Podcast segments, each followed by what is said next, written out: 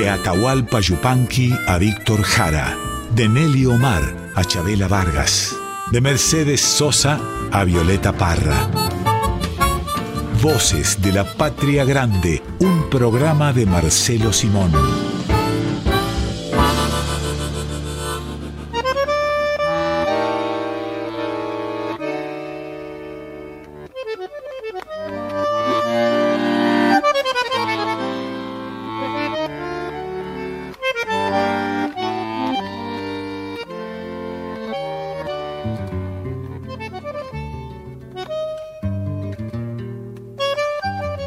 Bienvenidas, bienvenidos a Voces de la Patria Grande, nuevo horario de 12 a 2 de la tarde, así que debemos decir que vamos a estar con ustedes hasta las 2 de la tarde. Hemos llegado, Marcelo, finalmente al momento del mediodía, al momento en que se empieza, se empieza a trajinar por las cocinas, por los comedores, que empieza a llegar gente a la casa. ¿Cómo andas, Marcelo? Muy bien, y, teniendo en cuenta que estamos en esta, este, en esta alegoría de las cocinas, mejor todavía. Si hay algo que nos conforma a todos los habitantes, famélicos o no del mundo, es el, el como decía César Vallejo, el ruido aperital de platos, ¿no? que indica que la mesa va a estar servida. La mesa modesta, la mesa humilde, pero la mesa al fin, la table de los franceses. No desconocemos que hay oyentes que seguramente están laburando o están manejando, pero tendamos una gran mesa imaginaria, al menos, para estar aquí en Radio Nacional Folclórica hasta las 2 de la tarde. Bueno, bárbaro. Eh, aquí estamos, acá nos quedamos y con vos que es un premio que sabemos apreciar. Hoy nos vamos para el litoral, Marcelo. Hablando de comida, seguramente podemos comernos un pescadito de río por ahí. Tan ricos había, este, yo he tenido una gran admiración, como muchos argentinos y habitantes del mundo, por Miguel Brasco, que solía hablar loas sobre los pescados de río que se consiguen en la, en la Argentina. Los pescados grandes, ¿no? Que algunos son enormes, como los surubí, o el manguruyú, incomible por lo grandote. A decir de Ramón Ayala, el pan del agua. Pan del agua es una metáfora fantástica, fantástica. Y los que hemos visitado eh, un poco curiosamente, con curiosidad quiero decir, a los pescadores, hemos advertido cuánto de verdad hay en eso del pan del agua. Alguna vez andando con Horacio Guaraní, hace mucho tiempo, estoy recordándolo ahora, eh, teníamos ocasión de entrevistar, de charlar con unos pescadores y Horacio me dijo, llevémosle comida, pero comida, comida, no pescado, que eso tienen todo el tiempo. Totalmente, lo que para ustedes era la atracción de andar por ahí, no lo era para los pescadores. Desde luego, desde luego. Y eh, hay pescados de río que son riquísimos, que debo decir, ¿no? De nuestros grandes ríos, del Uruguay, del Paraná, ni que hablar. Brasco, que fue un gran eh, escritor, e ilustrador, eh, animador cultural, era un entusiasta de la fauna ictícola, de, la, de los pescados de, agua. Nos fuimos por las ramas con esto del pescado de río porque nos vamos a ir musicalmente y en cuanto a la temática del programa de hoy a la zona del chamamé, a la zona donde nace el chamamé, porque el tema que donde nace y se cultiva, porque el tema que nos propone Pedro Patzer es los chamamés. Está muy bien, está muy bien. Que es una palabra curiosa, ¿no? Si se la traduce directamente del guaraní, que ese es su origen, quiere decir cosa hecha a la ligera, que creo que es una traducción eh, creada, ¿no? No, no real. Pero bueno, cosa hecha a la ligera. Hay cosas que se hacen a la ligera y son preciosas, algunas de las cuales no quiero mencionar porque iríamos presos. Es un género que casi como todos los géneros, o como muchos de, de, nuestros géneros populares, puede hacerse a la ligera, pero también puede sonar con muchísima complejidad en un teatro sinfónico de cualquier lugar del mundo. Pero seguro, porque las traducciones, sobre todo de los idiomas que no conocemos del todo, y el guaraní es uno de ellos, son antojadizas o suelen ser antojadizas. ¿Qué es una cosa hecha a la ligera? El mundo, que según nuestra religión mayoritaria fue hecha en siete días, creo, ¿no? Totalmente. En, en seis y uno para descansar. Uno para descansar. Ahí está el día de hoy, el domingo, el domingo para descansar. Em, hace, hace unos días escuchaba una entrevista a Raúl Barbosa hablando de, de la estatura o los espacios que puede ocupar el chamamé, la música chamamecera, y él contaba que se quedó en Francia porque sintió que ahí respetaban su música y que podía hacer la música chamamecera, no tenía que disfrazarse de otra cosa, no tenía que, convertirse, no sé, en un músico del mundo o de la world music, como se dice, sino que podía hacer su música y podía cobrar dinero por ello y era respetado y se sintió respetado desde un primer momento en que le, dijeron, bueno, usted se anota en el sindicato de músicos, su obra social va a ser esta y, y así también el chamamé y cualquier otra de las músicas populares viaja y se instala en distintos lugares del globo, del mundo.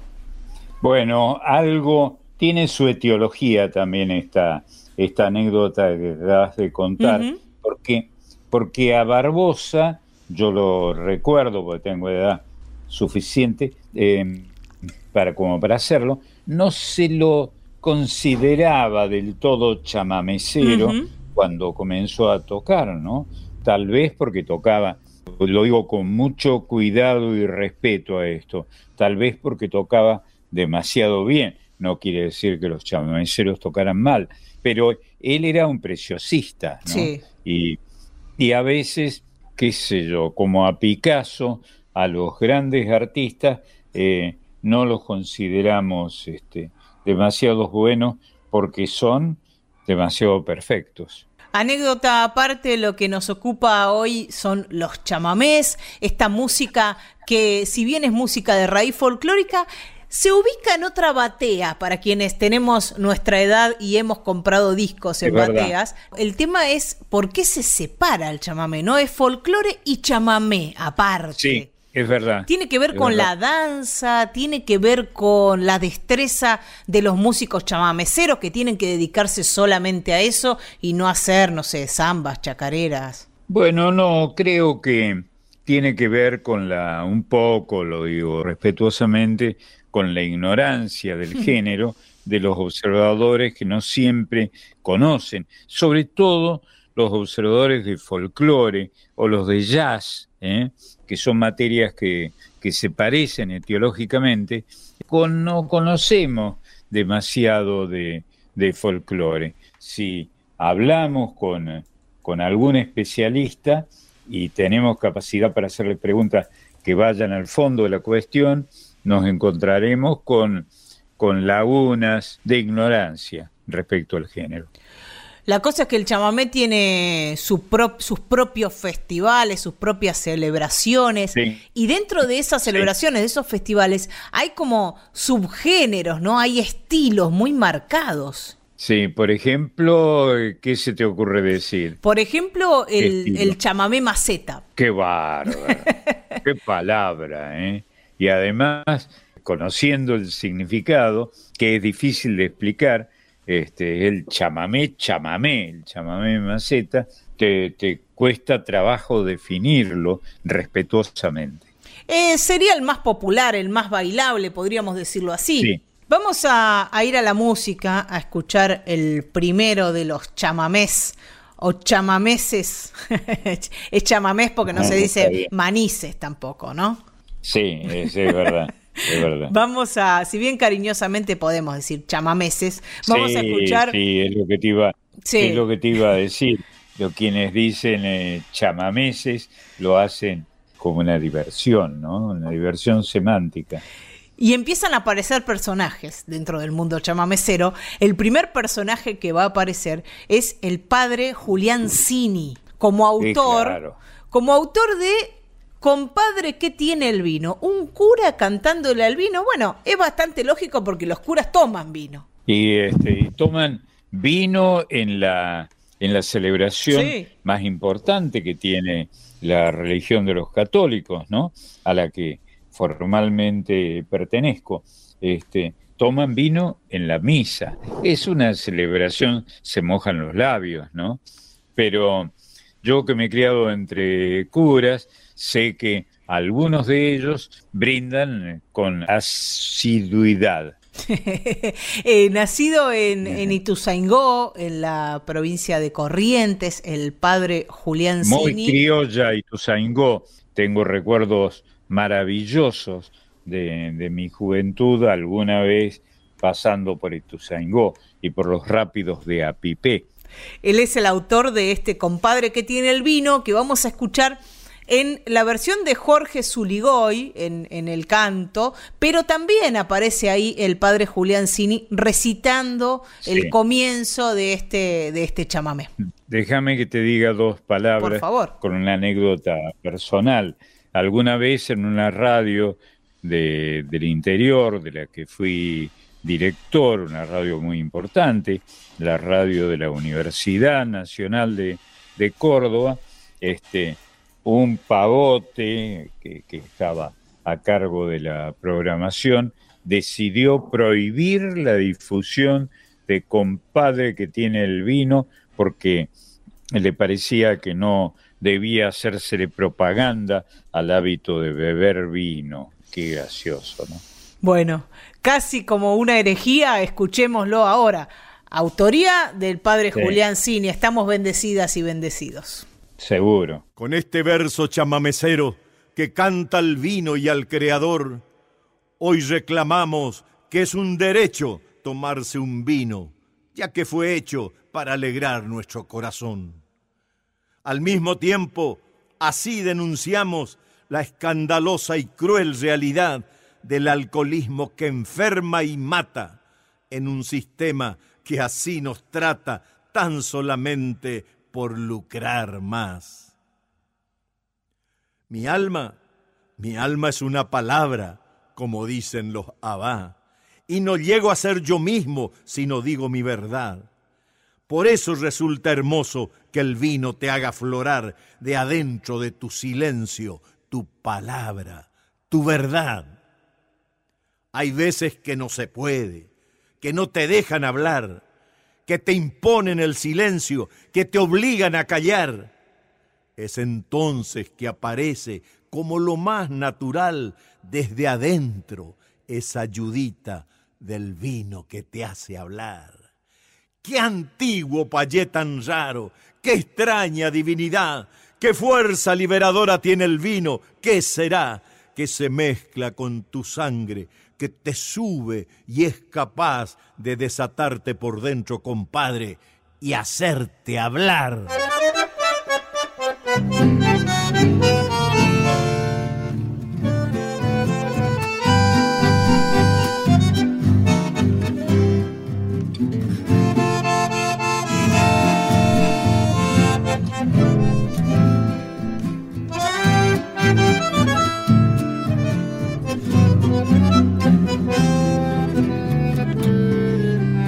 Padre que tiene el vino que usted al tomar comienza a sentirse hombre y empieza a hablar, hablar de lo que más quiere, de su verdad. Y es como si despertara la realidad. Compadre, piense un poquito qué va a pasar. Si un día de estos la gente llega a tomar el vino que necesita y empieza a hablar, a hablar de lo que más quiere, qué va a pasar. Traigan el vino más vino, tráiganlo acá que mi pueblo está callado y es hora que empiece a hablar. Denle vino y vino bueno y ha de gritar su verdad y ha de cantar para el mundo su canto de libertad.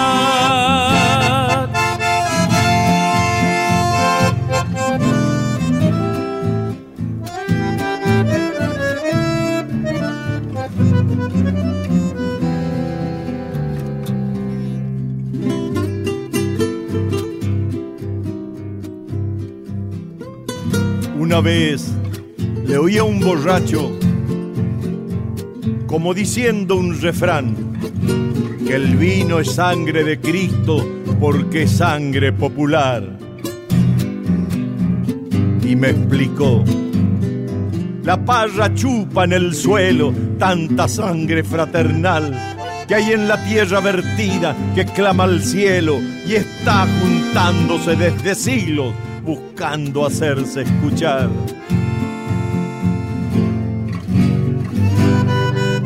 La sangre de los hermanos que amamos y ya no están, de nuestros muertos queridos que nunca nos dejarán, de los que dieron la vida porque amaron de verdad, los que eligieron morirse por no saber traicionar los que encontraron la muerte buscando la libertad, los que dejaron sus huesos en Malvina y soledad, como raíz enterrada que algún día de brotar. Tenía razón el borracho, pensando bien es verdad que el vino libera al hombre y es fermento de amistad el vino es sangre de Cristo, porque sangre popular.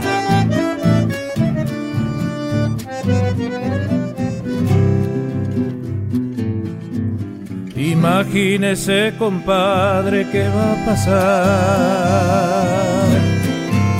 Si un día de estos la gente llega a encontrar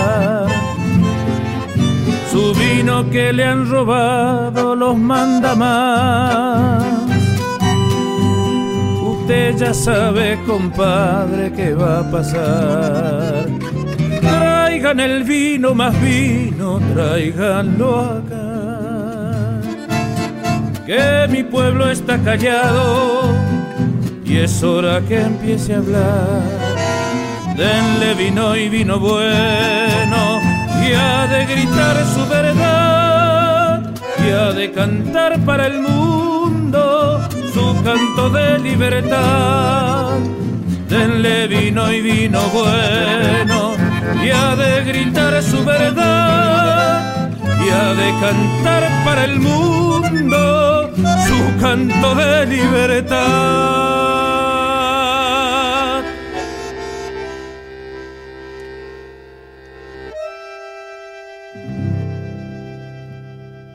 Compadre que tiene el vino de Julián Cini por Julián Cini y Jorge Zuligoy.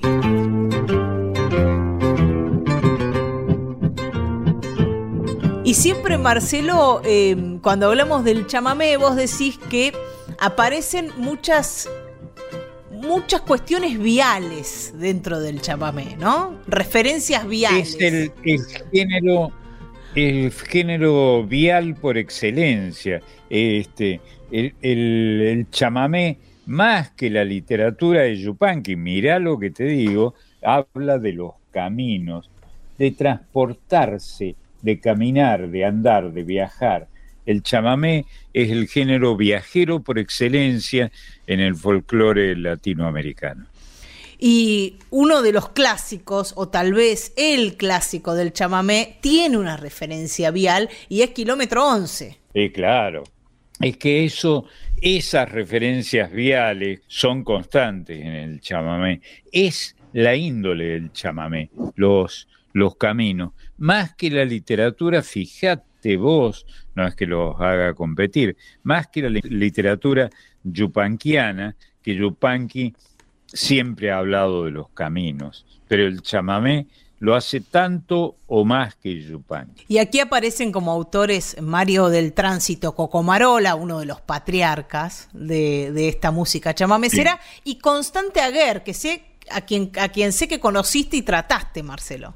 Sí, le di un programa cuando yo era director de, de Radio Universidad, le di un programa que, que él tomó y hizo un programón maravilloso, porque lo más interesante que tiene el folclore, el folclore como género musical, es este, la capacidad de descubrirnos horizontes nuevos a los argentinos. Vamos a escuchar la versión que van a hacer de Kilómetro 11, Maxi Pachecoy y el Chango Espaciuc. Qué lindo.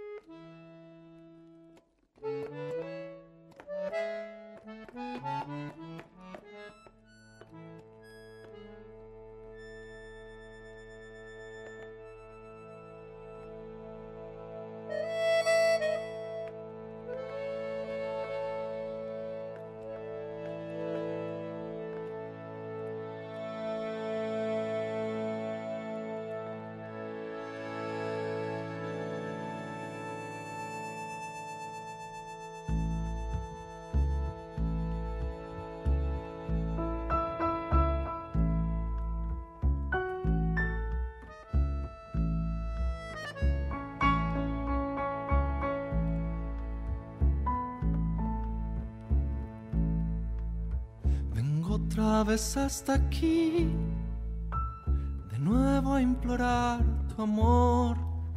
Solo hay tristeza y dolor al verme lejos de ti.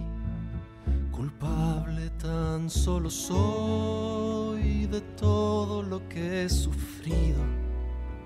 Por eso es que ahora he venido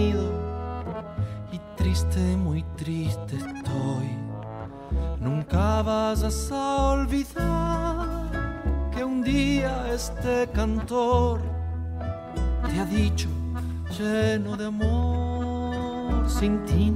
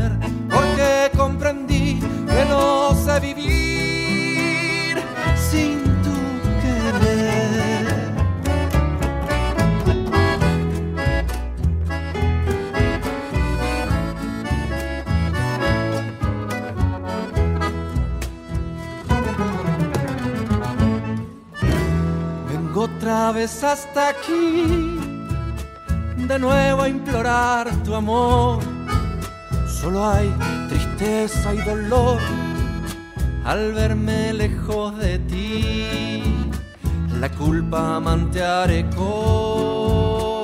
todo lo que he sufrido. Por eso es que ahora he venido y triste, muy triste estoy Nunca vayas a olvidar que un día este cantor te ha dicho lleno de amor, sin ti no me puedo hallar. Por eso quiero saber pensamiento aquel puro sentimiento que me supiste tener. Olvida mi bien el enojo aquel que así nuestro amor irá a renacer. Porque comprendí que no sé vivir sin tu querer. Olvida mi bien el enojo aquel que así nuestro amor irá a renacer. No sé vivir sin tu querer.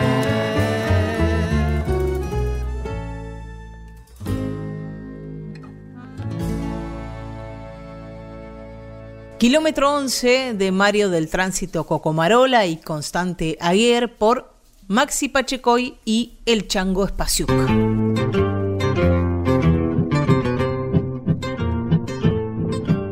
Y vamos a ir desenrollando aquí hasta las 2 de la tarde esta, este racimo de clásicos del chamamé, donde también vamos a, a ir y volver por, por algunas épocas y, y, vamos a conocer algunos personajes o vamos a revisitar algunos personajes. Y ahora el autor que, que nos toca visitar es Pocho Roch, el autor de Pueblero de Allá y Té. Sí, un innovador uh -huh. este, que hundió las raíces de sus conocimientos, que son amplios, en el, en el fondo del folclore al que él se dedicó, que es el chamamé. Escribió más de 2.000 obras, Marcelo, de chamameceras, donde aparecen eh, tai, Taipero por Yahoo, por ejemplo. Yo Mirá voy mariscando, vos, otra belleza. El taipero, el taipero, que es un oficio que si salimos a la calle y le preguntamos a nuestros amigos, la mayoría ignora de dónde viene, qué es el oficio del taipero. ¿eh? El, el cosechero Citarrosa sí. hizo alguna canción una vez hablando de las taipas. ¿no? Y eso que comemos que arroz muy seguido. Eh, muy bien, muy bien. Lo que es estar con alguien que domine el tema. Muy bien, no, piba. Lo muy he escuchado bien. mucho a usted, Marcelo, por eso. No, no. El cosechero del arroz, ¿no? no? El taipero. El cosechero del arroz, efectivamente, que es una cosecha con la que no estamos tan familiarizados en la, en la Argentina, porque no somos tan arroceros. Cualquier otra cosecha tradicional nos es familiar, este, empezando por la del maíz, ¿no? Uh -huh. este, pero el arroz es tan extraño, ¿no? Es tan de ojos oblicuos que, este, que nos obliga a pensar o a abrir un libro que hable de eso. A menos que vayamos para el Perú, por ejemplo, o para Bolivia, donde también ah, se come mucho arroz. Mucho, muchísimo, en toda Latinoamérica, sí. ¿eh? en toda Indoamérica. El arroz es un alimento relativamente barato comparado sí. con otros y este y riquísimo y nutritivo y que alimenta a multitudes. La que va a cantar este, este tema de Pocho Roch, este innovador que, que nombrabas, Marcelo, que, que, describías así, ¿no? A este Gonzalo sí. del Corazón de Jesús Roch. Así nació bajo ese nombre en Itatí, en la provincia de Corrientes. Sí, era el nombre, era uno de los nombres del corazón de Jesús, de los largos nombres que que se usaban en aquella época, Manuel Belgrano se llamaba de, eh, del corazón de Jesús, Belgrano. La que va a cantar es Mercedes Sosa, que le ha entrado al género chamamecero. Si bien sí, no bueno. es lo que más ha hecho en su carrera, pero hay ahí. Sí, pero cuando Mercedes abría la boca, bendecía lo que nombraba, ¿no? Vamos a escucharla entonces, cantando este Pueblero de Ayaite.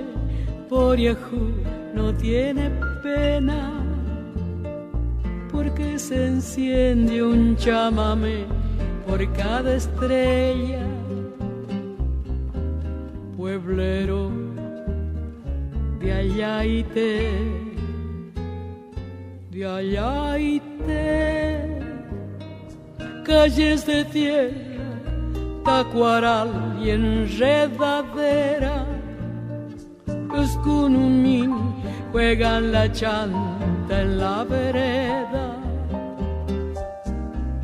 pueblero de Ayaite,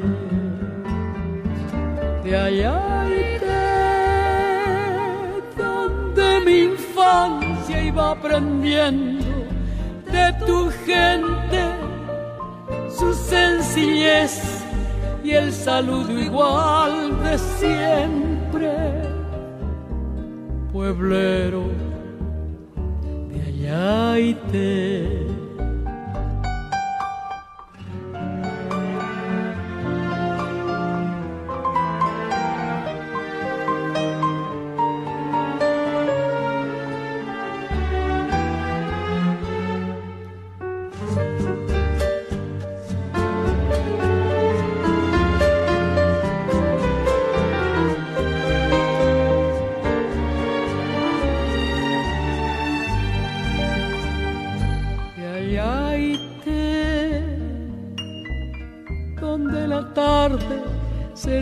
recuesta en las palmeras para morirse a cajata naranjalera descalza en el arenal. Y allá donde el invierno tiene un frío de la pacho donde el verano se retuerce de espinillo, de caña y de zapucar, de de donde mi infancia iba aprendiendo de tu gente su sencillez y el saludo igual de siempre de Ayaite, de Ayaite, donde mi infancia iba aprendiendo de tu gente su sencillez y el saludo igual de siempre.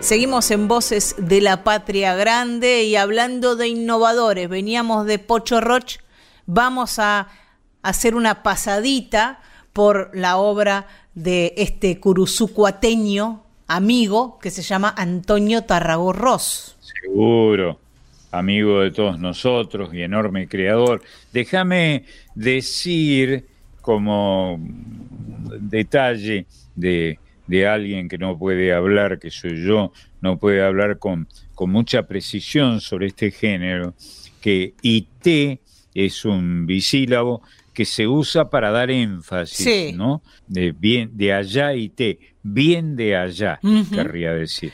Yo por acá eh, estoy leyendo, Marcelo, porque lo había buscado, pero al final después me colgué con otra cosa. Nos fuimos, como siempre, por algún otro caminito.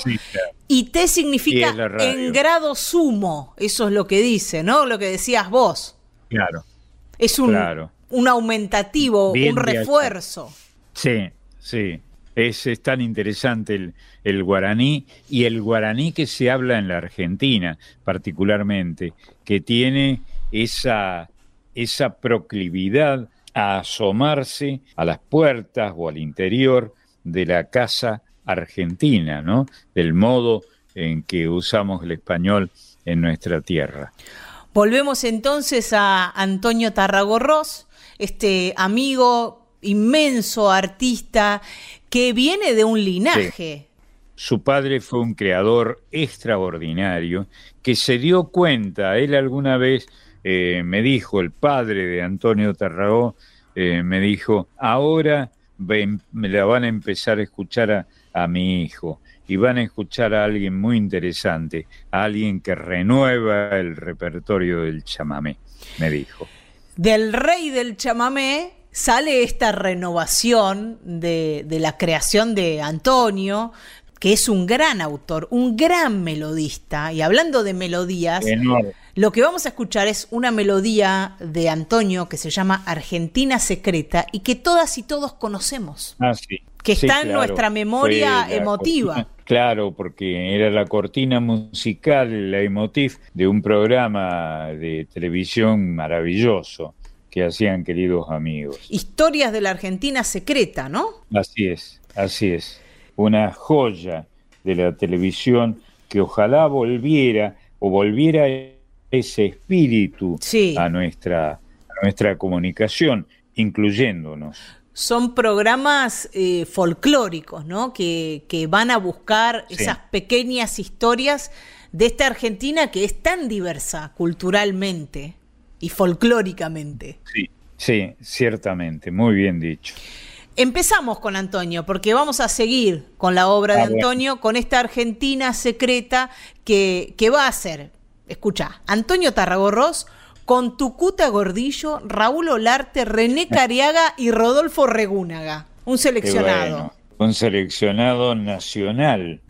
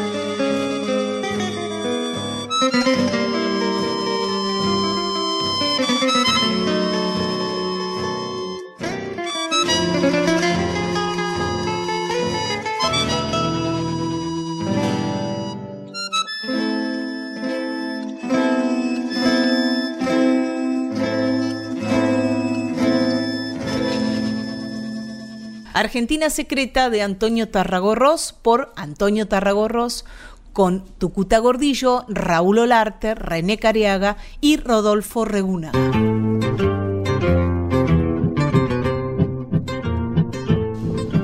Seguimos, como decíamos, con Antonio Tarragorros, creador, melodista, compositor.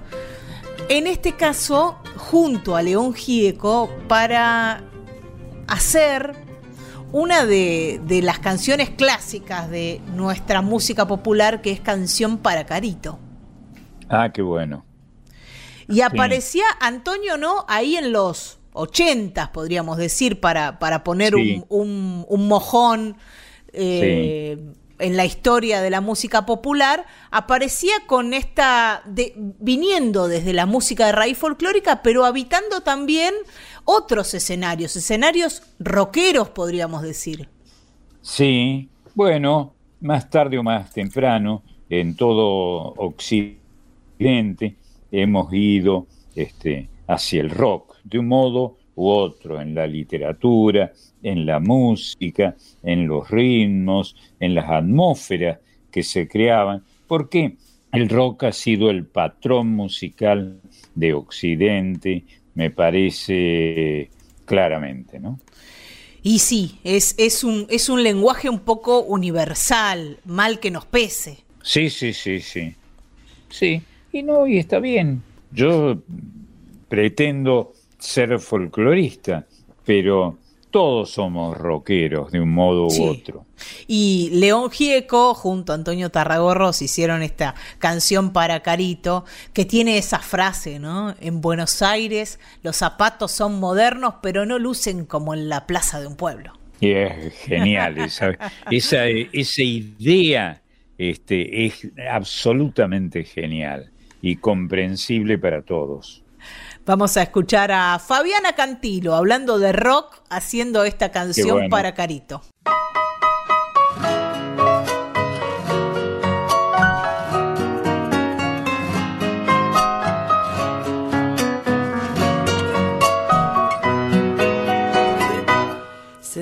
Solo en un banco en la ciudad, con tu mirada recordando el tu suerte quiso estar partida, mitad verdad, mitad mentira, como esperanza de los pobres prometida. Andando solo bajo la llovizna gris, fingiendo duro que tu vida fue de aquí ¿Por qué cambiaste un mar de gente por donde gobierna la flor? Mira que el río nunca regaló el color. Carito, penal.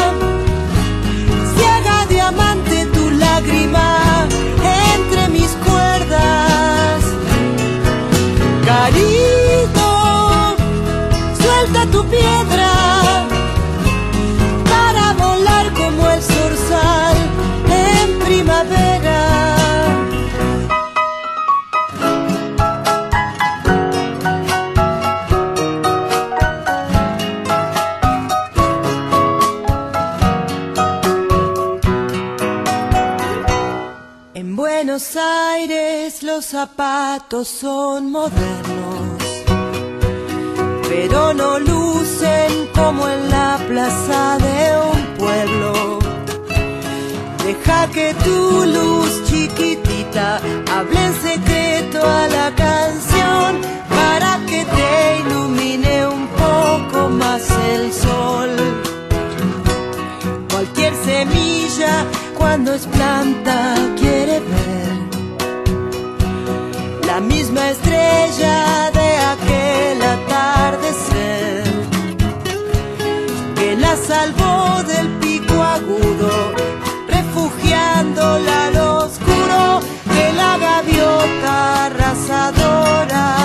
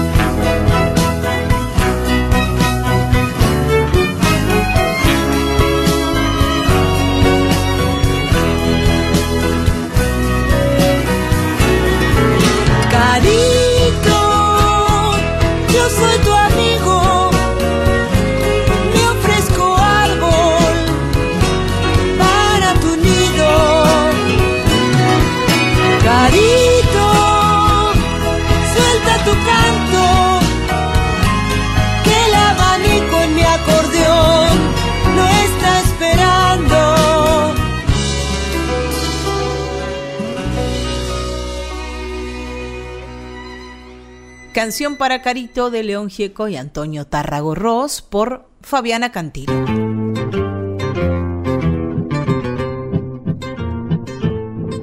Y ahora vamos a dedicarnos a este compositor, arreglador, guitarrista, pianista, cantor argentino, que se llamó Chacho Müller y a quien también conociste, trataste y admirás mucho, Marcelo. Sí, claro. Un gran, eh, gran creador eh, vinculado a nuestra literatura, a, o a nuestra, a nuestra lírica fluvial. Ha sido un gran cantor de los ríos. Y la Argentina, que tiene el nombre de río argentino, al ser del río de la Plata, eh, que es un poco injusto, porque hay algunos que no, no hemos tenido contacto inicial con el Río de la Plata, pero ser de la Plata es de un modo u otro ser argentino.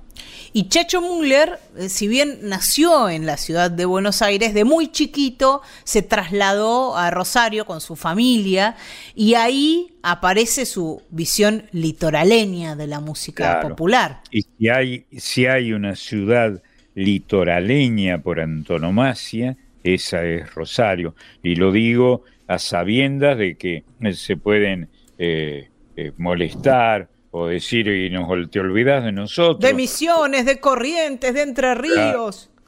Claro, que son todos lugares maravillosos, pero el río, el río Paraná particularmente y los estribos eh, platenses son incomparables y son tienen mucho que ver con la con el nombre de la Argentina. Y esta canción de Chacho Müller que vamos a escuchar se llama La Isla. Y aparece acá fuertemente la relación del hombre, de la mujer, litoraleño, litoraleña, con el paisaje. Sí, particularmente con las islas. ¿sí? Ujú. Este hay un cancionero, una lírica, un folclore insular en la en la Argentina. Habla de el río que nos da y nos quita. Y sí, y sí, cualquiera que haya estado alguna vez en una inundación sabe lo terribles que son las inundaciones en nuestros grandes ríos. Versión del propio autor junto a Carlos Aguirre y Miguel Zurdo Martínez. Chacho. Müller va a ser La Isla. Lindo.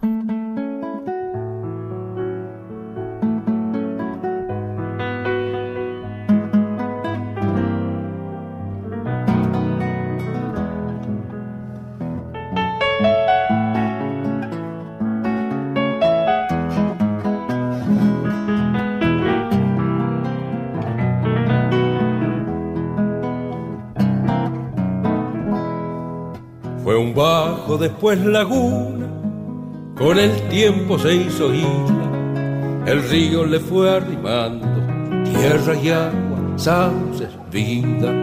Don Pedro la vio creciendo, mientras sus hijos crecían. Se van yendo río abajo, esos hijos de la Luisa. Hay que entender esta vida, sabe mozo, me decía, siempre algo nos da este río, pero hay veces que nos quita. Y el río pasa, lleva, algo nos deja y algo se va.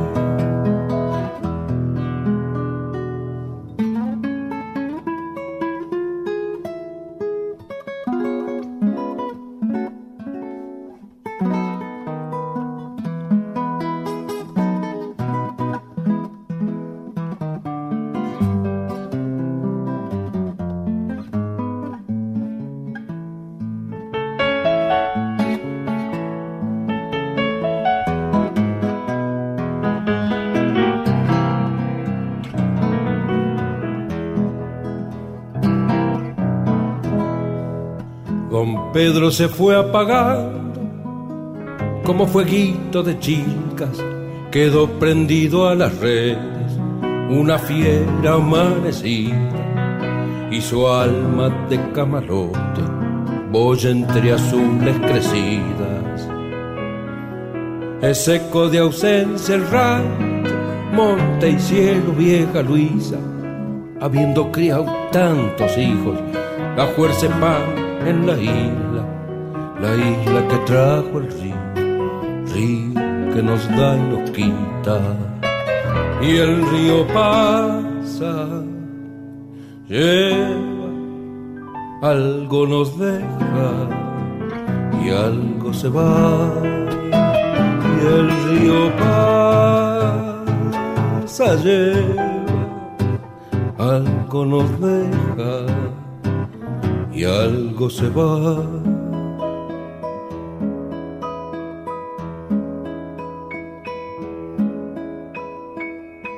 La isla de y por Chacho Müller junto a Carlos Aguirre y Miguel Zurdo Martínez. Y mm, la obra que vamos a escuchar ahora mm, nos trae un recuerdo especial a todos quienes trabajamos en Radio Nacional Folclórica y recordamos al poeta que escribió la letra de Colonia Durán, a Diego Holzer, viniendo a nuestros estudios, por lo general con Pedro Patzer. Claro, bueno, Pedro es el gran eh, revulsivo, el gran personaje revulsivo que tenemos en la, en la radio, por suerte, para enseñarnos y para enseñarnos a aprender junto a él. Y mm, habla de Colonia Durán, de esta localidad del departamento San Javier, de la provincia de Santa Fe, de su Colonia Durán. Habla esta canción que se llama así, Colonia Durán, de Diego Holzer, musicalizado por Mateo Villalba, curuzú cuateño también, correntino. Sí, curuzú cuatía, cruza pinta sería, este, o cruz pintada sería la traducción del topónimo, ¿no? Es un lugar que ha dado una gran cantidad de grandes genios de la música litoraleña. Y la que va a cantar, una cuyana nacida en Quilmes, es Mónica Abraham. Ah, qué bueno. Digo cuyana porque dedicada a la música eh, cuyana, en este caso va a ser esta versión hermosa de Colonia Durán. Venga.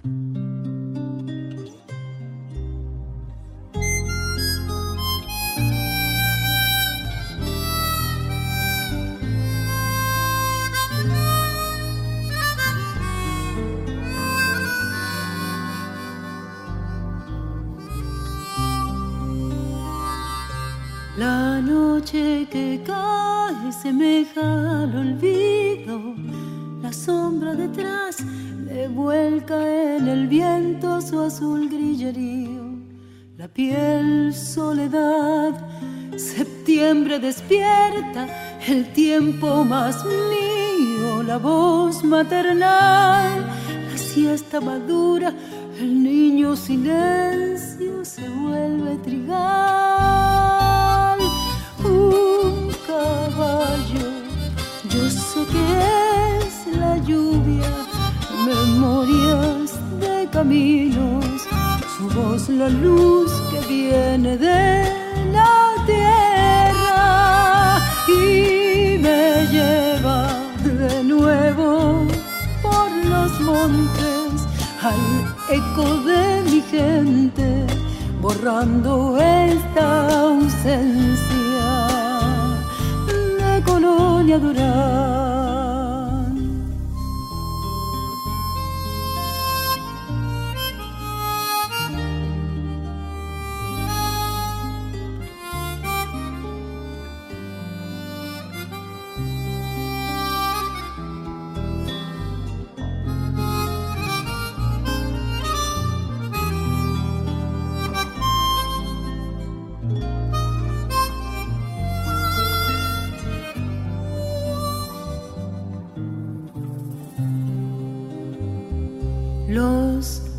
Se cierran moliendo distancias, ya nace el cantar y en sueños regresa por la calle larga con el simple afán de darle mis versos a una esperanza de hombre y cereal. Y aroma este canto color de nostalgia, Colonia Durán.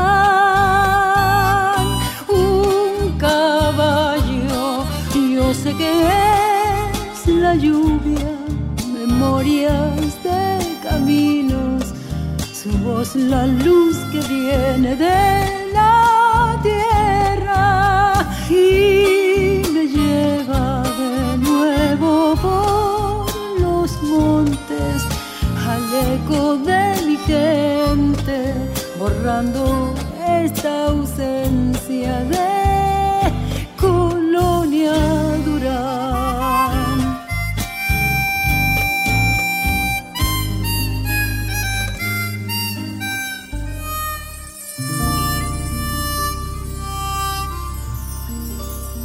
Estás escuchando a Marcelo Simón en Voces de la Patria Grande.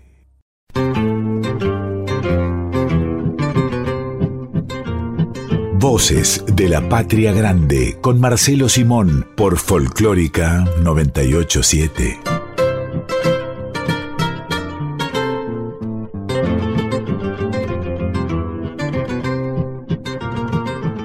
Podemos seguir avanzando en este Voces de la Patria Grande dedicado a los chamamés, a la música del litoral, sin pasar un ratito por el mundo de Ramón Ayala. Eh, ¿Cómo luego. vamos a hacer eso? Misionero. Misionero, que los misioneros tienen particularmente una visión distinta, congruente con el tema del litoral en general, pero misionero, claramente misionero. Por eso grandes escritores fueron a, a, este, a brevar en aquellas tierras. Estamos pensando, por ejemplo, en Horacio Quiroga. Horacio Quiroga, ni que hablar, ni que hablar. Uno de los más grandes literatos que ha dado la región. Y hay eh, exuberancia en la obra de Ramón Ayala, algo parecido a lo que sucede en ese, en ese paisaje de misiones. Sí, claro, que es, es tan exuberante, ¿no? Tan rico, tan rico. eh, todo es rico, hasta el pasto es distinto en, en Misiones al resto del litoral, siendo todo el litoral este, parte de una Argentina eh, formidable y litoraleña, insisto. Ni que hablar de la tierra colorada con la que hasta se puede pintar. Sí, sí, sí, sí. Así, así me dijo una vez un gran escritor este, eh, misionero. Le gusta mi tierra, Simón, con ella se puede pintar. Qué lindo. Y es Ramón Gumercindo Cidade, o Ramón Ayala, como lo conocemos, nacido en Garupá en el año 1927. eh, un Sí. pintor, un dibujante, tiene una obra pictórica importante, Ramón. Importante, sí. Muy inspirada. Y un autor también que, que empezó tarde a interpretar sus canciones. Primero era, aparece solamente como autor en el ambiente Claro. folclórico, en la escena folclórica. Y nos Sí. estábamos perdiendo de todo su histrionismo, de su forma de tocar la guitarra, de esa guitarra con un montón de cuerdas que tiene. Sí, una guitarra eh, que se hacía para él Sí. este, exclusivamente. Y lo que vamos a escuchar de Ramón Ayala es eh, parte del universo Ayala, que es la parte romántica. Romántica con ternura en este caso, porque es Mi pequeño amor, una canción, casi una balada chamamecera. Sí, claro. Y el que va a cantar es el propio Ramón.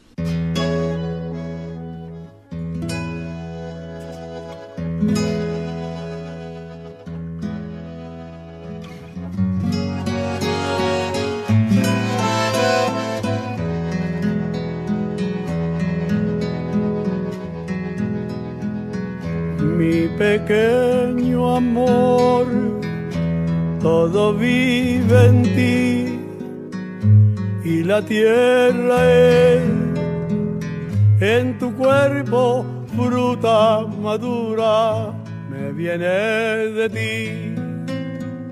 Con tu aliento todo el misterio que enciende la vida y vuelve mi sangre ternura y pasión.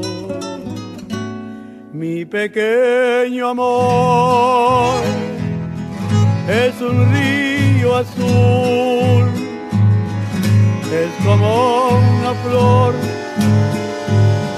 que abre su corola en mis manos, todo vive en ti, el junco y la estrella que muere y en tus ojos negros la noche siembra su eternidad. Y el Paraná te dio su luz y el litoral su ensoñación. Y en la magnolia de tu piel una isla de sol. Yo te siento latir adentro de mi ser, aquellas cosas que siempre vuelven a florecer. Mi pequeño amor es un río azul, es como una flor que abre su corola en mis manos, todo vive en ti. El junco y la estrella que muere y en tus ojos negros la noche siembra su eternidad. Mi pequeño amor, todo vive en ti.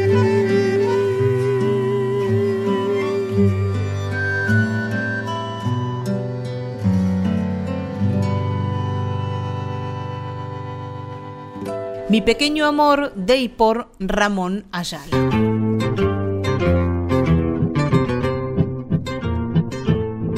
Complicada tarea la mía, Marcelo, de traer hoy algo tanguero a este mundo del chamamé. Si bien el chamamé y el tango comparten, por ejemplo, el bandoneón, un protagonista fundamental de las Claro. dos músicas. Es verdad. Y hay músicos chamameceros que han hecho tango y viceversa, músicos tangueros que visitan y han visitado el chamamé.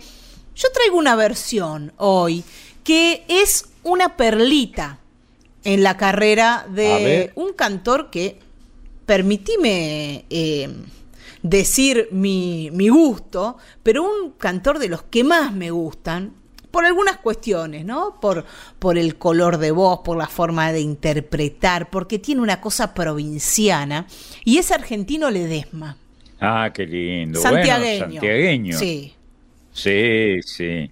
Y le gustaba mucho, este, hemos charlado algunas veces, este, un poquito, una gran estrella, ¿eh? Una estrella, este, fulgurante era. Y él manifestaba siempre su argentinidad al palo, ¿eh? Argentino Ledesma. Nacido en Santiago del Estero, como decíamos, llega un poco tarde al mundo tanguero por una, por una cuestión etaria, por una cuestión del calendario. Llega en el año 52 a Buenos Aires, cuando ya había pasado la gran parte de, de esa década dorada que va más o menos de los años 1938 a 1955, que es cuando aparecen todas las orquestas. Él llega a Buenos Aires y pasa por la orquesta de Héctor Varela, fundamental para, para difundir su canto, su, su forma de cantar, su, su particular forma de interpretar los tangos con, con una, con una voz que más allá de la cuestión interpretativa es brillante, tiene un montón de eh, características técnicas fundamentales para, para que una voz sea atractiva. Era muy melódico Sí. para, para cantar y sabía mucho, mucho. Buen conversador, Ah, mire usted. Inolvidable argentino. Y él es uno de los protagonistas de esa época que viene luego del 55, luego del ocaso de las grandes orquestas, que es la de los solistas, donde brillan los cantores y las cantoras, solistas. Es una época donde eh, la historia argentina estaba muy impregnada de la política argentina ¿no? y de los golpes militares que eran frecuentes en eh, América Latina y nosotros somos parte del continente, claro. y, de, y, de, ese movimiento malsano que era elegir eh, gobiernos y no les gustaba a los que mandaban y los que mandaban eh, estaban puestos por las dictaduras militares y abajo, a Dios que te vaya bien. ¿eh? El, eh, hablas de los golpes y el año 1955, donde se produce el golpe a Juan Domingo Perón, mal llamada Revolución Libertadora. Los triunfadores, tenía, es bueno que hayas citado esto, tenían además la condición, el privilegio de ponerle el nombre al, golpe, a este golpe dictatorial que, producían, ¿no? Como si fuese una revolución, ¿no? Claro, entonces volteaban, el gobierno no les gustaba, por ejemplo, el gobierno de, de Perón, pero también otros gobiernos radicales, por ejemplo, y le llamaban revolución libertadora una, porquería. Y el año 55, con, con ese hecho trágico que, incluyó bombardeos a civiles en la Plaza de Mayo, por ejemplo. Así es. sí, efectivamente. Ese año muchos autores lo ubican como el final de la, de la gran época de las orquestas. Y tiene mucho ah, que ver porque hay muchos, muchos movimientos populares que se terminan con ese golpe y también las orquestas empiezan a languidecer y también empiezan a entrar otras músicas, ¿no? empieza de a poquito a entrar la música rock o, como quieran llamarle en ese momento, la nueva ola. Es muy bueno, como de costumbre, muy bueno, es muy buena tu información y tu inferencia sobre la información. Se acaban las grandes orquestas. Las, las grandes orquestas eh, sonaban bien para la época, pero eran imposibles de sostener. Mucha gente, los sindicatos que comprensiblemente las manejaban o, tenían que ver con los sindicatos de estas orquestas y resultaban muy caros. Yo he tenido que ver con la programación de, de grandes radios desde que era muy chico, muy chico quiero decir, desde los 17, 18 años, costaba un ojo de la cara, para decirlo suavemente, programar una orquesta, ¿no? Orquestas estamos hablando de un promedio de 10, 11 músicos. Generalmente eran 12 músicos, la media de una orquesta tipo que programábamos en las, en las radios. Yo comencé trabajando en una radio del interior y tenía que ver con la programación de esa, de esa radio y poner una orquesta era poner sin cantores 12, pagar 12 sueldos de los que estipulaba el sindicato de músicos. Era caro, salía mucho hacer una programación argentina con orquesta de tango. Y la carrera de Argentino Ledesma es un poco el reflejo de esa época porque él llega a Buenos Aires, decíamos, en el año 52, y mm, pasó por la orquesta de Héctor Varela, pasó por la orquesta de Carlos Di Sarli, donde hizo algunos registros hermosos, luego vuelve a la orquesta de Varela. Lo de Varela era muy lindo también, ¿eh? muy, tenía mucha personalidad y era Varela era un líder, ¿eh? Un gran líder. Bueno, ahí grabó Fumando Espero, por ejemplo, esa versión antológica de Fumando Espero. Sí, sí, sí, a la que tanto quiero. Sí.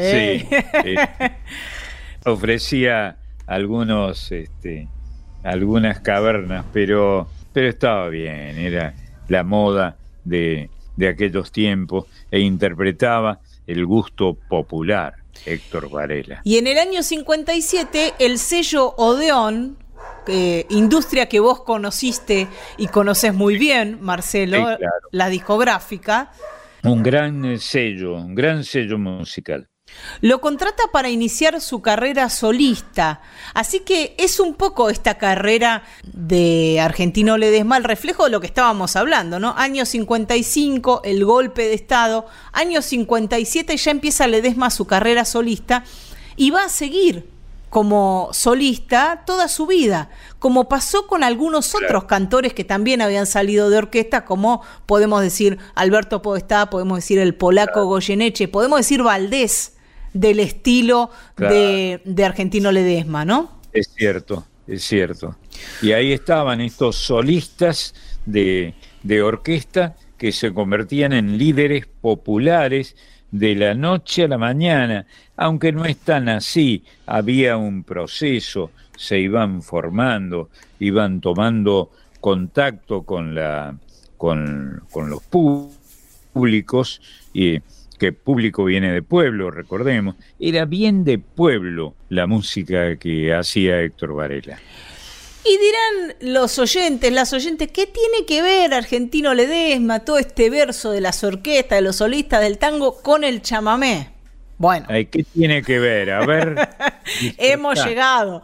Porque en el año 1963, junto a una orquesta dirigida por Jorge Dragone, pianista que acompañó a Alberto Castillo durante muchísimo tiempo, y a otros cantores, porque estaban también esos músicos que se dedicaban a armar orquestas y arreglos para cantores, que no son Troilo, Miguel Caló, no son Carlos Di Sarli, son otro grupo, otro ejército de músicos que laburaban para estos solistas, como Jorge Dragone. Es Claro. En el año 63, Argentino Ledesma grabó una versión hermosa de Puente Pexoa, aunque usted no lo crea. Qué lindo. Qué lindo. Mirá qué encontraste, qué bárbaro. Y acá aparece otro, otro indicio vial, Marcelo. Otra referencia vial. Este puente que servía de acceso a la ciudad de Corrientes, a través del Camino del Rey, entre Corrientes y Empedrado. Y que todavía está ahí, ¿eh? Todavía está ahí, el puente Pexoa. Construido en el siglo XVII en el paso Pexoa sobre el, arroyo Riachuelo, este puente Pexoa, bueno, y acá aparece eh, alguien también que conociste como autor, Armando Nelly. Sí, claro. Junto a Cocomarola. Grandes creadores, eh, grandes creadores. Año 1963 para esta versión de Argentino Ledesma de un clásico chamamecero como es el puente Pexoa.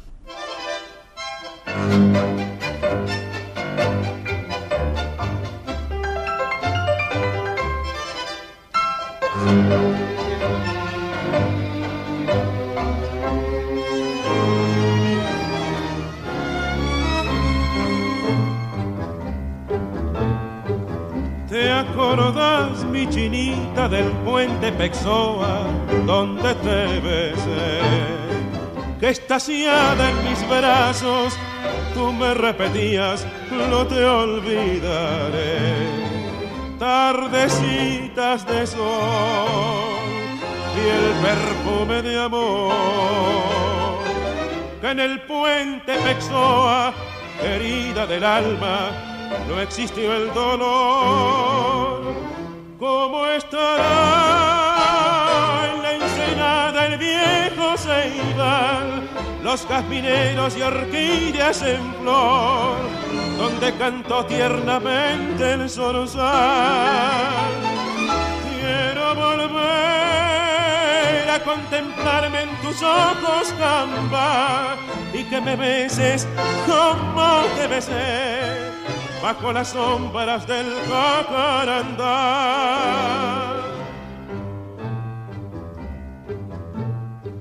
Y ese largo camino que hoy el destino de ti me alejó.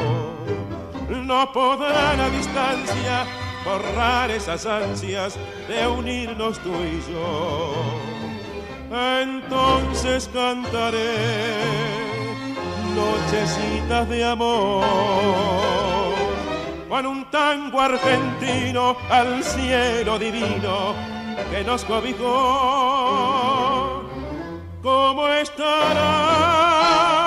en la ensenada el viejo Ceibal? Los jazmineros y orquídeas en flor, donde cantó tiernamente el zorzal. Quiero volver contemplarme en tus ojos gamba y que me beses como debe ser bajo las sombras del jacarandá. ¿Te acordás, mi chinita, del puente Pexoa? Donde te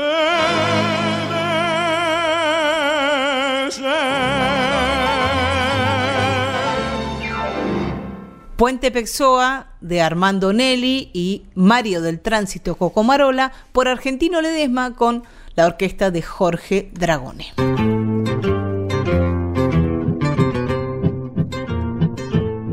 Hasta las 2 de la tarde estamos aquí en Voces de la Patria Grande. Marcelo, si te parece, solo si te parece, presentamos al equipo de compañeras y compañeros que hacemos este programa. No solo me parece, sino que pido por favor que lo hagas para pedir ayuda, ayuda al equipo. Pedro Patzer es el ideólogo quien nos propone cada domingo un tema, una temática y una musicalización, así que encabezando esta lista, Pedro Patzer. Marisa Ruibal es la productora de este programa, de vacaciones, en estos momentos, ausente con aviso, con su columna sobre las infancias, que volverá en breve nomás, y en la producción de Voces de la Patria Grande. Se la extraña, Marisa. Exactamente. Y la Colomerino en un ratito nomás estará aquí al aire con nosotras y nosotros con la columna Folk Fatal sobre mujeres y feminismos en Argentina y América Latina, nuestra cultura popular. Que decimos la Colo, como le dice todo el mundo, porque tiene una cabellera flamígera. Este, es una colorada. De fuego. Sí, sí. Bericense habría que hacer una exégesis que, este, y publicarla sobre qué es Berizo y el papel que ha cumplido en el folclore y en la historia argentina, ¿no? La política, por ejemplo. Tan argento, ¿no? En relación a, a, estas, a estos cocoliches que somos los argentinos con tanta inmigración, con tantas nacionalidades, con tantas culturas, con tantas formas de ver el mundo. Pero eso también nos hace un poco la legión extranjera, ¿no? Y este y la eh, fue un país siempre el nuestro que ha recibido sin preguntar de dónde venían a los que venían de muy lejos, ¿no? Hablaban otros idiomas y nunca, salvo algunos chistes de barrio, nunca nos hemos burlado a alguien que no hablara este, el argentino, el español. Sí, es un orgullo ser un país de puertas abiertas. Sí, es verdad. Y tenemos nuestro equipo artístico técnico. Por un lado, Diego Rosato, editor de este programa, eh, es el que termina de darle todos los condimentos que debe tener un programa de radio porque este programa va grabado, por lo tanto es Diego quien convierte lo que hacemos en un programa específicamente. Y después tenemos a nuestro consejero, nuestro gurú, nuestro jefe espiritual, ya no sé cómo más describirlo, es quien nos elimina todas las dudas que podemos llegar a tener en cuanto al folclore, ¿no? Que es Máximo Vargas, el quiaqueño. Y además aprovechamos para invitar a las y los oyentes a que nos busquen en las redes sociales. Estamos en Facebook y en Instagram. Hay ya muchas y muchos oyentes que se han sumado a estas redes para saber de qué será el próximo programa, para compartir algún video, alguna canción, alguna información. Así que todo lo que nos quieran decir lo pueden hacer a través de las redes sociales.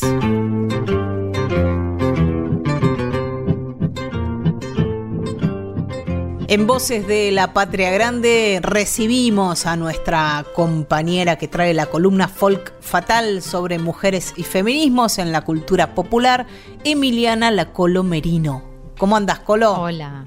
Pero muy bien, qué linda presentación, Marian. ¿Cómo andás? En la semana del 8M. Por ahí.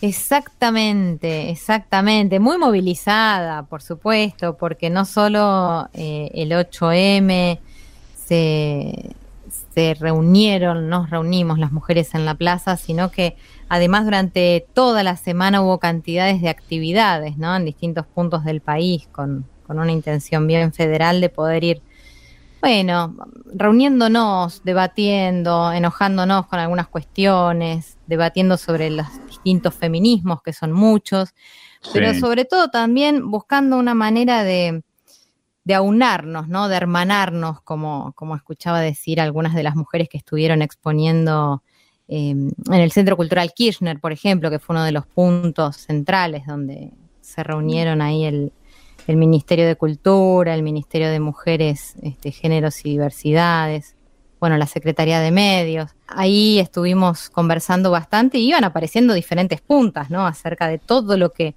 todavía nos queda recorrer eh, para poder igualarnos en derechos. Debo decir, Colo, y, y felicitarte, aprovecho para felicitarte por porque estuviste brillando junto a otras compañeras ahí en la transmisión de los medios públicos de esas, esas jornadas previas al 8M que se llaman Nosotras Movemos el Mundo, así que te felicitamos ahí porque tuvimos nuestra embajadora de la folclórica y es un orgullo. Es tan lindo trabajar con amigas, Marcelo, ¿no? Sí, claro. Un- Una se siente tan a gusto. Y claro. No, gracias, Claro. gracias, Marian, por las palabras lindas que dijiste. Pero en verdad, nosotras este, con, estuvimos ahí trabajando con, con Felicitas Bonavita y con Miki Luzardi, que son dos periodistas. Miki Luzardi de, de la casa también, Sí. ella trabaja en Radio Nacional Rock, es la directora, de hecho, de Nacional Rock. Eh, y Felicitas Bonavita es una, una periodista pampeana que ya está afincada en, en Buenos Aires y conduce el noticiero de, la televisión pública todas las tardes. Estuvimos entre las tres siendo solo puentes eh, en medio de todas estas este, revoluciones que van apareciendo con una búsqueda clara de igualdad de derechos frente a las diferencias, porque de hecho, el, el lema ¿no? de este año, en esto de nosotras movemos al mundo, era nosotras movemos el mundo hacia la igualdad, hacia la igualdad de derechos, no hacia la igualdad de, de conceptos, porque la verdad es que este, somos todes diferentes, eh, todas, todos, todes distintos. Bueno, me estoy yendo por las ramas porque es un tema que me voy dando cuenta que me apasiona cada vez más, como pasa con todo, ¿no? Cuando una más se empieza a interiorizar en, en cuestiones que antes desconocía o ignoraba, este, bueno, las cosas, las, las dudas empiezan a, a agrandar otras y otras preguntas que, que van haciéndome Este- este, pensar y emocionar en estas búsquedas. Y este es un tema, Colo, que tiene en la Argentina eh, grandes protagonistas históricas, ¿eh? algunas de las cuales que este, ya no están entre nosotros, se han muerto, han desaparecido, pero no han desaparecido de la memoria colectiva, de la memoria emocional de los argentinos. Pensá que para dar eh, algún nombre de, ocasional, pensando en la señora Moró, Alicia Moró de Justo, o pensando en Eva Duarte de Perón o Evita Perón simplemente, que tenemos historia para contar, o tienen ustedes las mujeres honrosas historias para exhibir en la, al mundo. Sí, vos sabés que ahora que las nombrás, entre todos los, los informes y las piezas de archivo incluso que se pudieron ir visualizando durante estos días, sobre todo, es increíble la cantidad de mujeres eh, escritoras, científicas, completamente silenciadas o solapadas por la historia, ¿no? Porque Sí, claro. los, los nombres que vos acabas de decir, bueno, por suerte han podido trascender y, y- y cualquiera de quienes escuchen en estos momentos puede ubicar, sobre todo Evita. Pero es impresionante, yo me empecé a enterar de un montón de mujeres grosas, grosas, científicas, por ejemplo, que, que realmente la historia olvidó, ¿no? O, o ni siquiera reconoció públicamente. En materia de conductoras revolucionarias femeninas, tenemos para ser dulce en la Argentina, por suerte, ¿no? Y muchas de ellas nos honran, eh, pero especialmente a algunos de nosotros se nos produce una gran emoción cuando las nombramos, cualquiera sea su, su ideología o su eh, enfrentamiento o su posición política, ¿no? Está bien lo que decís, pero vos sabés que si lo medís en porcentajes son muchísimas menos las mujeres que han logrado, por lo menos en los medios de comunicación, mm, ser conductoras, ¿no? Eh, ah, puede ser, Pensando en nuestro ámbito, te digo. Pero, pero, bueno, nada, el, punto es el siguiente, y también esto se habló y bastante en varios de los conversatorios y charlitas que, que hubo, es, esclavado que en general las mujeres, salvo algunas excepciones, terminamos acompañando a, hombres, ¿no? Este, a hombres conductores, quiero decir. Sí, es em, cierto. Y muchas veces somos las que terminamos diciendo la temperatura o el teléfono o, o cebándole mate al conductor, ¿no? no digo que sea siempre así, pero Marín, no me, no me dejes mentir, estamos hablando de algo que nos ha sucedido, creo, medio históricamente a las mujeres en los medios. Sí, es un rol como que, tenemos reservado desde hace décadas. Bueno, nos contaba, por ejemplo, Rosario Lufrano, que en estos momentos es la directora de, RTA, ¿no? De Radio y Televisión Argentina, que en, su época, no hace tantos años en, en, cuestiones históricas, cuando se presentaba a los primeros castings para trabajar como periodista de televisión, de hecho ella condujo mucho tiempo noticiero, buscaban que diera la altura con el conductor, este, que, su, que su color de pelo más o menos contrastara con lo que buscaban, ¿no? Dar en imagen, eh, su figura, su sonrisa, pero siempre en torno al conductor, a cómo quedaba al lado del conductor, que por supuesto había sido elegido mucho antes, eh, y que después, bueno, si más o menos podía hilar dos o tres frases, mejor todavía, pero esa no era este, la, búsqueda primera. Una se ríe, la verdad, pero bueno, sucede, sucede. Por eso y por muchísimas otras cosas más es que me parece buenísimo que, que de a poco y con mucho trabajo las mujeres nos vayamos organizando en empezar a, mostrar estas cosas, a decirlas, ¿no? Sin ningún pudor. Sí, pero cada vez se ve más y desde hace mucho tiempo eh, a las mujeres como conductoras, como eh, como manejando la batuta del director, ¿no? Cada vez se las ve más, me parece, ¿no? Desde luego que nunca será suficiente, pero, pero ahí están las mujeres, ¿no? Las mujeres en nuestra, en nuestra historia, desde eh, Evita y antes, como dije, Alicia Moró, que es cierto, eh, una tenía que llamarse Perón y la otra de Justo, pero, pero ahí estaban y dejaban su impronta. Bueno, yo hoy que están hablando de, del chamamé y como género, ¿no? Y también destacando algunas obras este, muy fuertes, muy marcadas dentro de, de, este género chamamecero. Por supuesto, yo pensé en alguna mujer chamamecera. Hay unas cuantas. Tal vez la primera que, puede aparecer si, hablamos de mujeres en el chamamé es justamente alguien a quien llamaban, llaman al día de hoy, la novia del Paraná, ¿no? Ah, Ramonita. Eh, Ramona Galarza. Fíjate, hablando de esto, es, es, la novia de, ¿no? Tiene que, tiene que ser siempre eh, en, relación a, un otro, ¿no? Eh, ella como novia. Bueno, pero no voy a hablar de Ramona, eso quería decirles. Se caía de Maduro que, podíamos hablar de Ramona como una de las pioneras, pero como ya hablé de ella en otras Pero déjame que diga dos palabras de, de Ramona con una experiencia personal.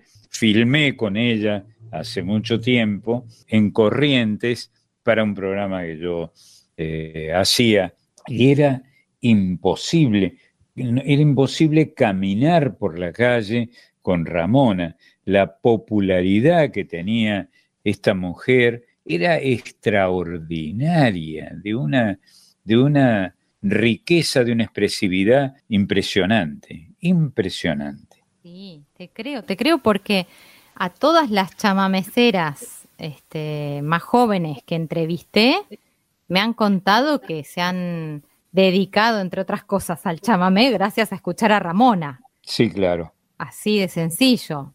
Sí. Caso de eh, las hermanas Vera, por ejemplo, que tanto Ah, claro. trabajan por, por las mujeres en el chamamé, organizan un festival todos los años donde solo van a cantar mujeres y sobre todo mujeres jóvenes. Está bien. Eh, las hermanas Vera, bueno, pensemos en Teresa Parodi, pensemos en Ofelia Leiva, todas, Teresa todas Parodi, mujer que debe ser la figura del chamamé más importante que tenemos ahora mismo en la Argentina, ¿no? Y se trata de una mujer.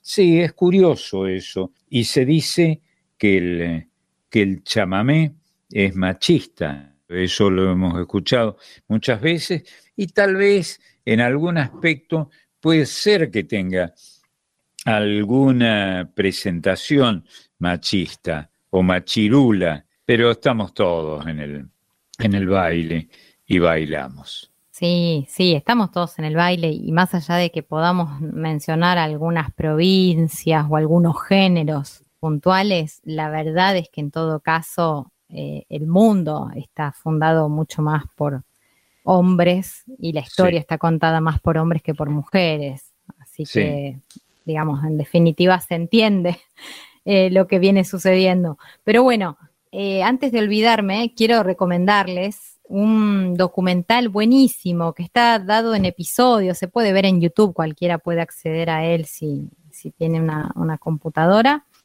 Es un, un documental conducido, producido por Gisela Méndez Ribeiro, Mm. eh, esta correntina de paso de los libres, cantora ella, que la Sí. conocemos muy bien. Hemos incluso, Marcelo, alguna vez comido un asado en su, en su casa. bueno, es cierto. Gisela, que es un amor de persona, además es muy talentosa. Y Sí. junto a su compañero de vida, que es un francés, Marcel se llama, Sí, igual que tu papá. Sí, eh, mi papá era francés y se llamaba Marcel. Por eso, Sí, por eso pero, digo. pero nunca quiso usar su nombre francés. Para todos era en Córdoba donde, donde vivió, este, por suerte, porque ahí nací, era don Marcelo, no Marcel. Y que está muy bien, está muy Está bien. Y además, un dato no menor, vos no me contaste que mm, militó, o por lo menos se reunió en el, con la gente del Partido Peronista Extranjero, o algo Ah, por el estilo. Era- más, era argentino que eso, no. Una vez me mostró, por alguna simpatía política que yo había expresado, y me mostró un carnet de afiliado al, creo que inexistente, o, o por lo menos solo le escuché a mi viejo hablar de eso, el partido, partido Peronista Extranjero. Es genial, es genial, es Muy genial. gracioso. Él había nacido en, en París, en un lugar de París que se llama Dubén, y vino ya grande o relativamente grande, más que adolescente, a la Argentina, donde creció y donde está para siempre, ¿no? Que aquí quedó en tierras cordobesas. Bueno, Marcel, Mm. Marcel, así se llama el director de, de este documental que, que les recomiendo. El documental se llama El chamamé y sus mujeres, justamente. Y, y bueno, y son 11 capítulos donde eh, Gisela va recorriendo a través de entrevistas, investigaciones, material de archivo, todas las mujeres del chamamé a lo largo del tiempo. Por supuesto, están todas las que acabo de mencionar. Teresa Parodi aparece, aparece Ramona, en fin, casi todas te diría, ¿no? Por no decir todas. Pero lo que más me llama la atención es eh, la mujer que fue considerada primera chamamecera de la historia, o por lo menos la primera mujer que cantando chamamé grabó un disco en la RCA Víctor en el año 1936. Qué bárbaro. Mirá, mirá, había que cantar chamamé en aquellas épocas, Sí, ¿no? Y destacarse y grabar. Un Sí. sello tan importante como la RCA, sello en el que trabajé en una época. Sí, un sello increíble por donde pasaron todos y todas, ¿no? Sí. Muy, muy, muy importantes artistas por ahí. Eh, bueno, ¿quién es Angelita Lescano? Una cantante, compositora, ella también componía obras, nacida en Resistencia, en Chaco, en el año 1916. Armate un contexto de época, ¿no? Año 1916, principios del siglo. Ella eh, viaja a Buenos Aires en la década del 30 y empieza a presentarse ya como profesionalmente con su hermana, algo que sucedía también bastante. Mariana podría hablarnos de, de Nelly Omar y su hermana, ¿no? Que cantaban también a dúo y, Seguro, seguro. y imagino se acompañarían o se darían fuerza mutuamente. Y yo Eh, puedo hablarte rápidamente, en una ráfaga nada más, eh, pues trabajé en ese, en ese sello y en la industria, desde luego, de una gran locutora de quien tuve el honor de, de ser amigo, que se llamaba Lidia Lescano, una locutora impresionante, casada con otro locutor pedicino inolvidable, en Córdoba. Mira, ¿en dónde? Allá, ah, en Córdoba, en Córdoba.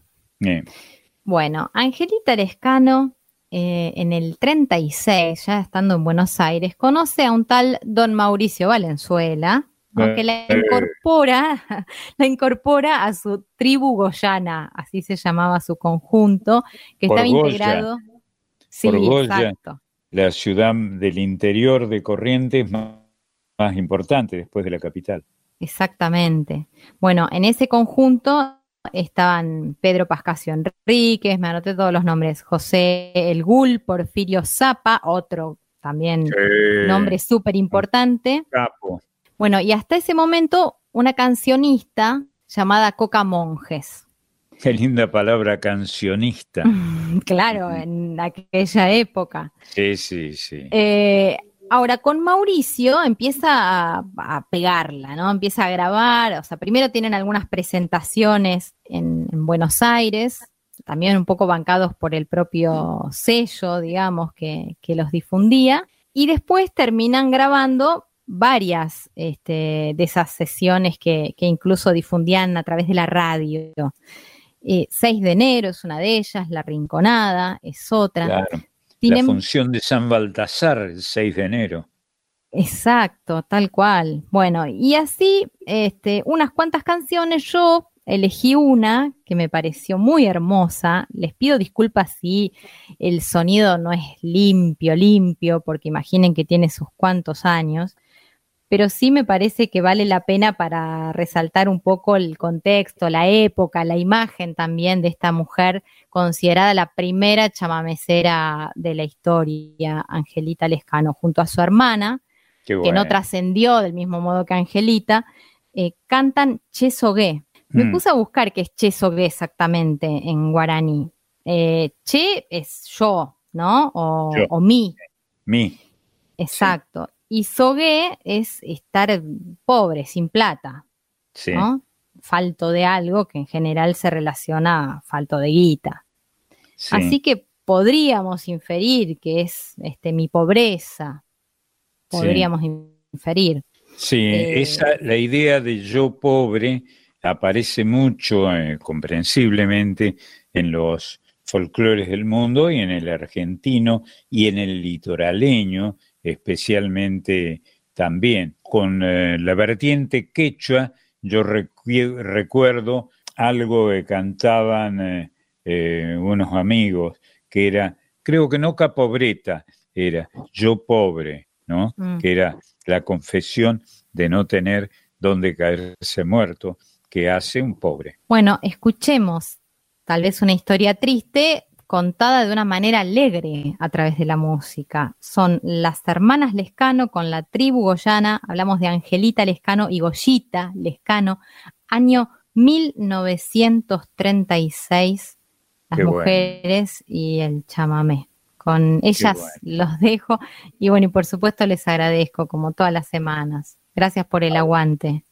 A vos, Colo, muchas gracias. Felicitaciones una vez más por, tus palabras, por la forma en que las expresas y por estos hallazgos, estos incunables. Emiliana Lacolo Merino ha pasado por Voces de la Patria Grande. la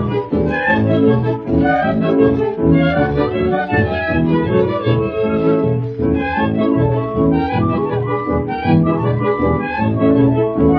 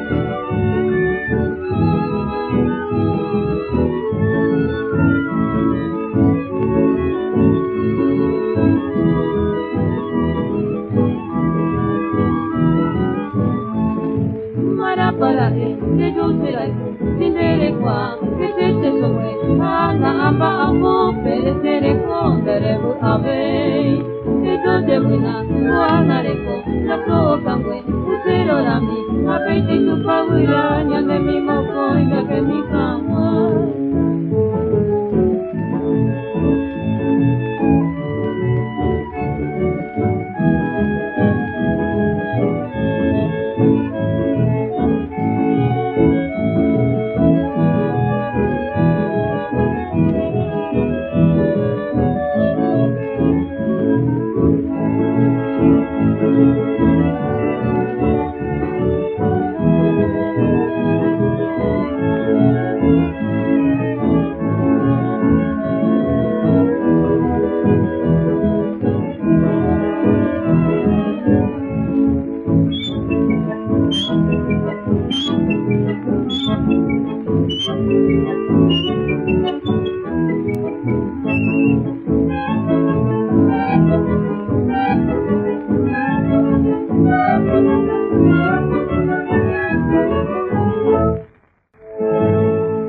Chesogué de Mauricio Valenzuela por Goya y Angelita Lescano.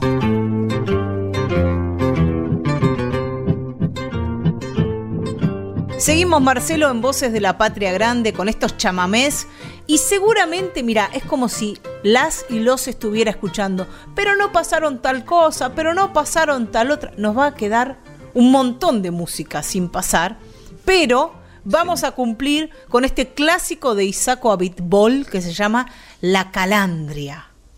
Qué lindo tema, qué hermoso tema, precioso, un clásico de los clásicos del chamamé. Por estos hermanos Rudy y Nini Flores.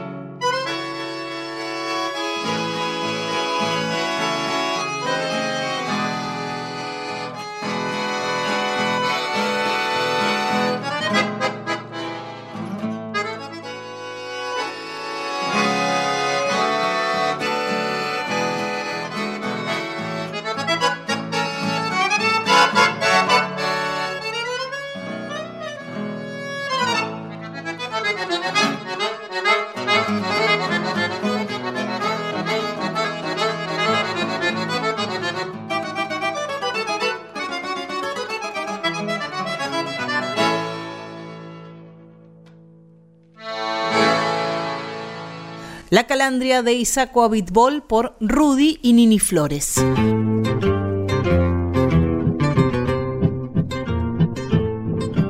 Y en el cierre, Marcelo, antes de irnos Sí, y con todo lo que todavía nos quedó por pasar, que seguramente dará para hacer otro programa sobre chamamé u otros programas sobre chamamé, nos vamos a despedir con un amigo tuyo como autor de este viejo Caacatí. Y hablamos de Albérico Mancilla y además, ese es tu amigo, y de Edgar Romero Maciel.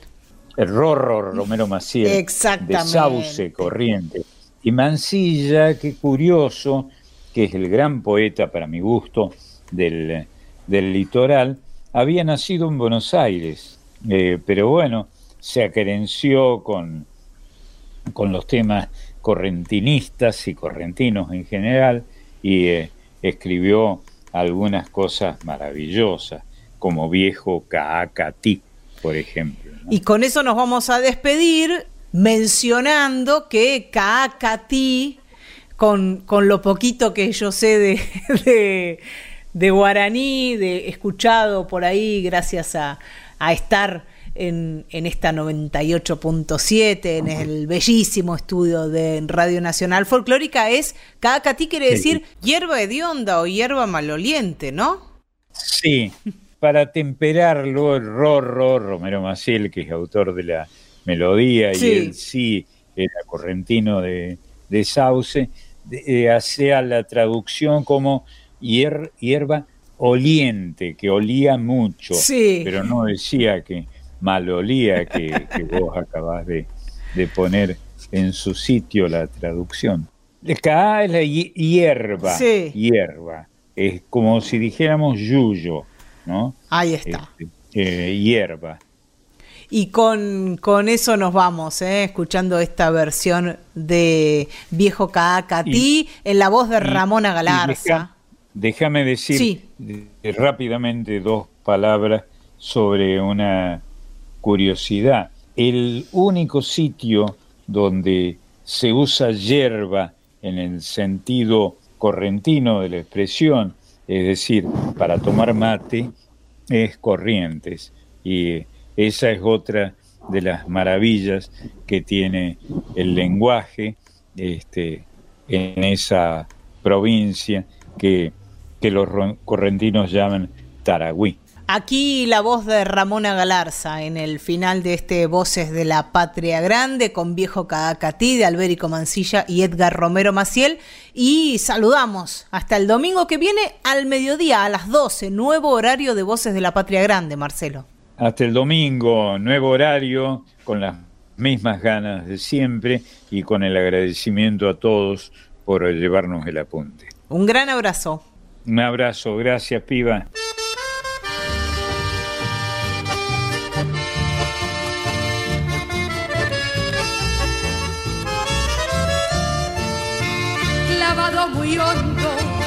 La historia correntina. Fortín fue del norte al paso de los Abad. Quiero recordarte, pueblo de mis mocedades, antes que tus ranchos queden sepultados por el arenal.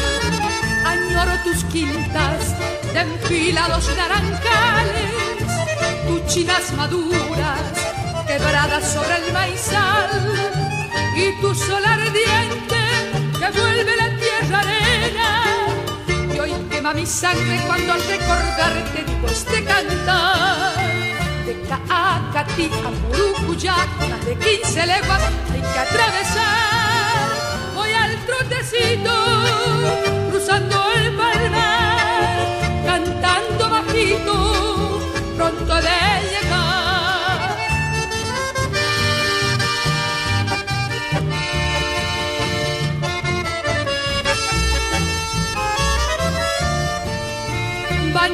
el bravo Santa Lucía, vigilan tus aguas los nativos yacarés, y al norte del camino, cambiante lonja de arena, lleva tus barrancas donde sobre el río San Santa Ubatá. Quisiera arrancarte de tu siesta provinciana, gritarle a tu gente que no te deje morir, echarte a la cara mi sangre de correntina, por ver si despiertas de tu antiguo sueño, viejo Caacatí, Caacatí, Curucuyá, de 15 leguas hay que atravesar, voy al trotecito, cruzando el bar